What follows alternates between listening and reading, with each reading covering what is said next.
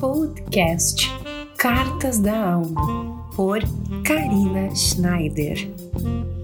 Olá, queridos, tudo bem? Começamos mais um episódio do Cartas da Alma por aqui e é uma grande satisfação saber que você está aí escutando o meu áudio, o meu podcast, o Cartas da Alma e compartilhando essas observações, essas reflexões na sua vida. Então, hoje, para começar um pouquinho no tema desse episódio, eu quero compartilhar um pequeno trecho de uma situação que aconteceu em minha vida.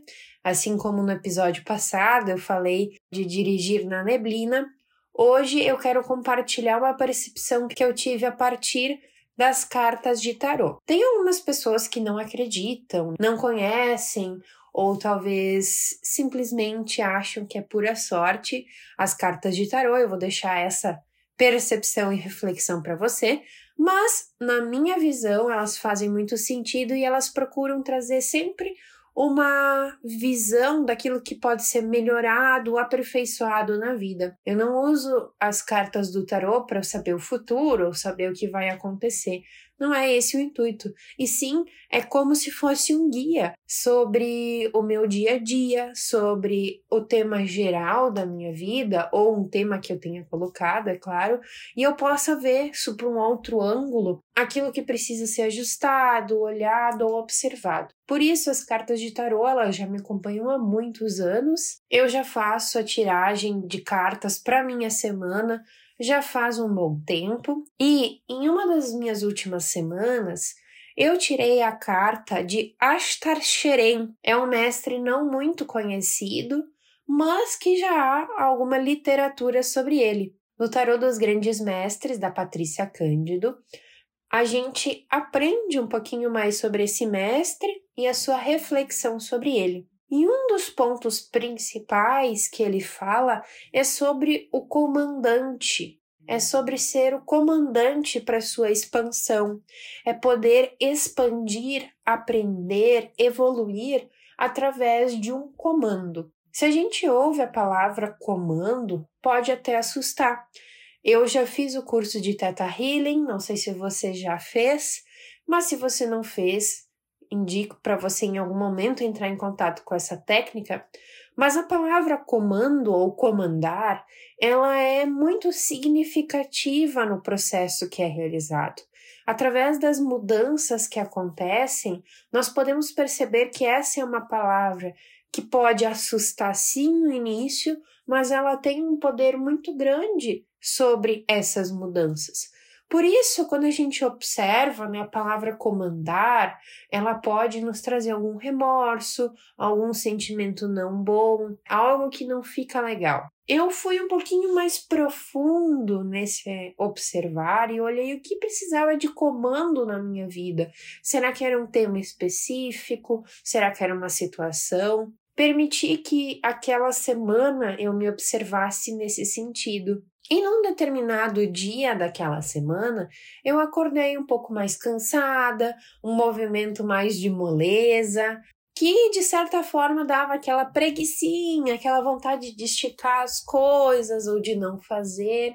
E percebi que a carta do comando era justamente para momentos assim, não permitir que esse movimento da preguiça, né, do cansaço, estivesse atrapalhando o meu dia. Ou seja, o comando era necessário. O comando ele é uma ação, é colocar na ação aquilo que se precisa ser feito. Então eu precisava ser líder de mim mesma naquele dia, me tornar líder, organizar, colocar as coisas no papel, traçar estratégias para então eu conseguir vencer aquela situação, né, aquele cansaço que eu estava sentindo. Então, às vezes, as coisas podem nos assustar. Como a palavra comandar, né? Ela pode nos assustar em primeiro momento, algo que é muito forte, muito radical. Mas é esses movimentos radicais que às vezes a gente precisa na nossa vida, para que a gente possa se movimentar e transformar o nosso dia a dia. Se a gente não é um líder de nós mesmos, nós ficamos à mercê das situações, das coisas que os outros escolhem para nós.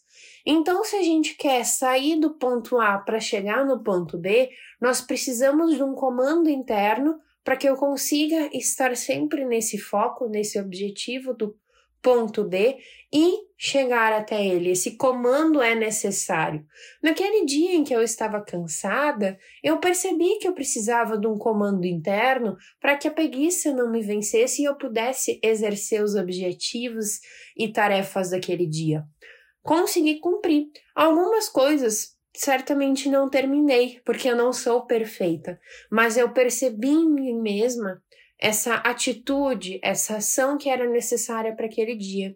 Então as cartas vieram como um sinal, uma observação a ser feita, me trouxeram ferramentas para que quando chegasse a situação eu pudesse observar e trabalhar com as minhas virtudes, com aquilo que é necessário para o momento. Observe daí também o que precisa ser comandado, o que você precisa trazer o seu líder interno para organizar a sua vida certamente você vai poder observar e mudar aquilo que está ao seu redor.